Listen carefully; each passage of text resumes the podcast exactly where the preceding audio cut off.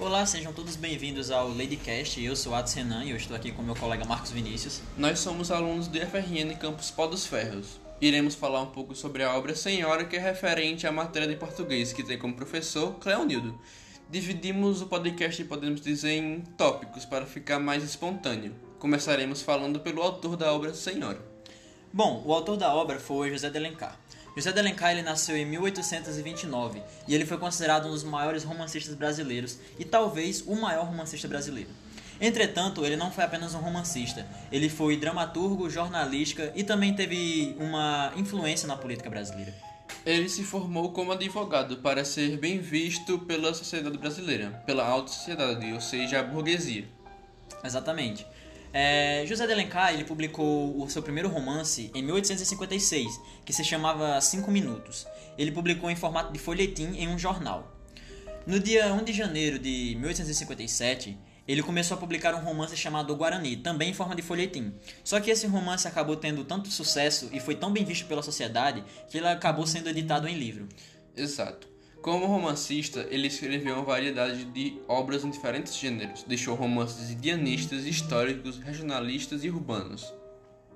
Ah, bom, mesmo com o auge de sua carreira política, que José de Alencar tinha uma, uma boa carreira política, ele acabou não abandonando a literatura, pois ele amava é, fazer romance e escrever, e escrever histórias. E em 1864 ele se casou-se com Georgina, onde teve quatro filhos. Bom, José de Alencar, ele faleceu em 1887, ele foi vítima de tuberculose, ele morreu no Rio de Janeiro. Onde nesse, nesse período essa doença estava fazendo muitas vítimas, ela estava em, em seu ápice e acabou que José de Alencar, infelizmente, foi uma das suas vítimas. Triste. A obra está inserida no período de romantismo, ou seja, o romantismo foi um movimento artístico e cultural que marcou a ascensão da burguesia e da individualidade nos séculos XVIII e XIX as principais características mais abrangentes, podemos dizer assim, eram o sentimentalismo, uso da linguagem popular adequada ao público, ou seja, à burguesia.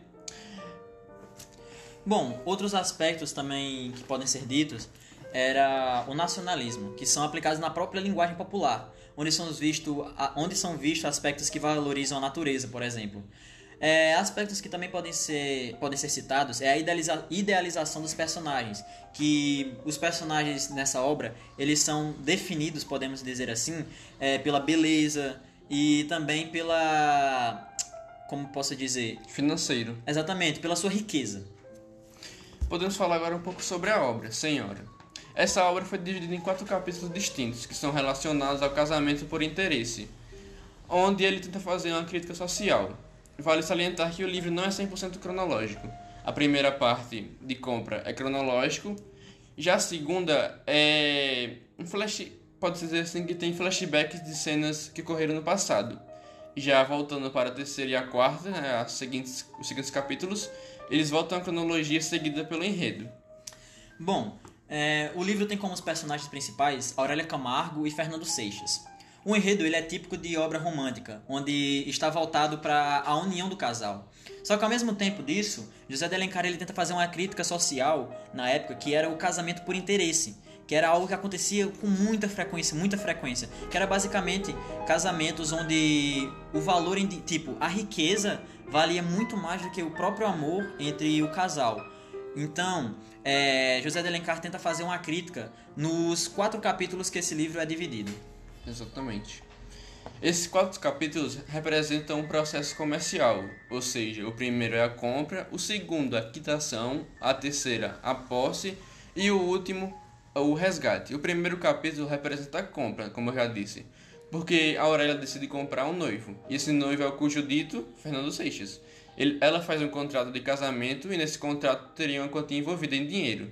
No dia do casamento, ele fica feliz por estar se casando com uma mulher de nome na sociedade e, e ele ganharia uma quantia em dinheiro ainda. Porém, até lá, ele não sabia quem que era a Aurélia ainda. Era meio que um contrato às cegas, pois ela não queria revelar quem ela era. Uhum. Na noite de núpcias, ela acaba por humilhar ele, pisar nele, e essa dá a entrada para o segundo capítulo, que é a quitação. Exatamente. O segundo capítulo, a quitação, cujo dito, é dedicado para mostrar o porquê ela estava fazendo aquilo com ele. Justamente o que Vinícius tinha falado anteriormente, que o segundo capítulo é alguns flashbacks, que vão mostrar algumas coisas no passado e vão levar aos atos que a Aurélia fizeram agora.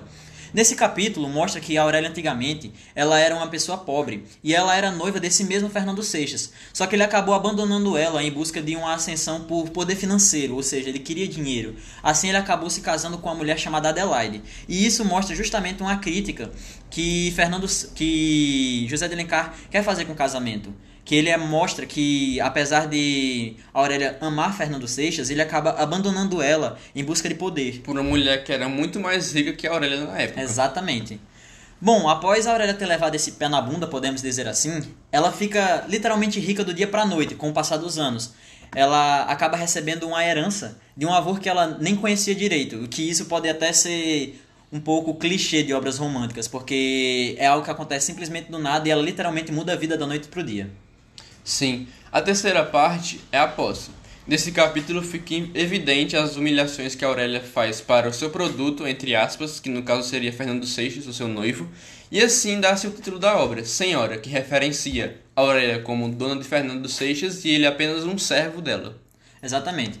Bom, o que nos leva à quarta parte é, após um tempo sendo humilhado por ela, Fernando ele acaba buscando ganhar dinheiro de forma honesta para pagar o valor que ele que a Aurélia tinha dado a ele pelo casamento.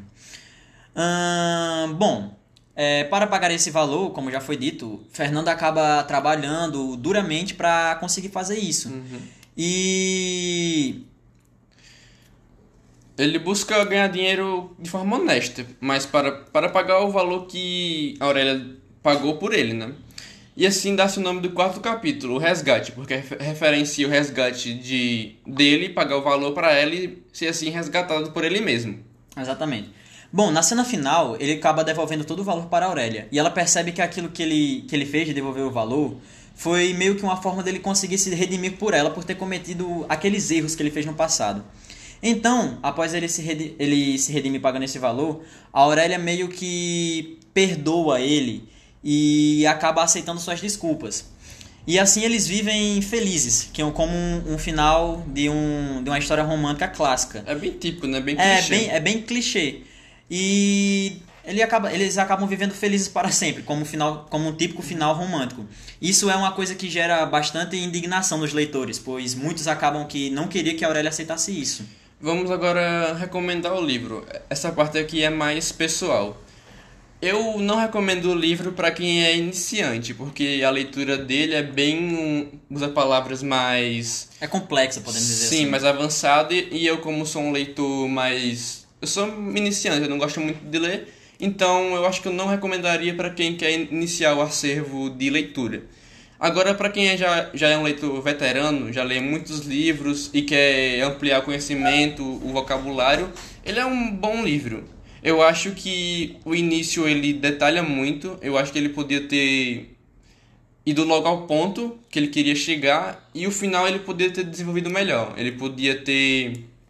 É, não sei, eu acho que ele começou no ritmo, a primeira parte, o meio, e no final ele só deu um ponto final bem clichê.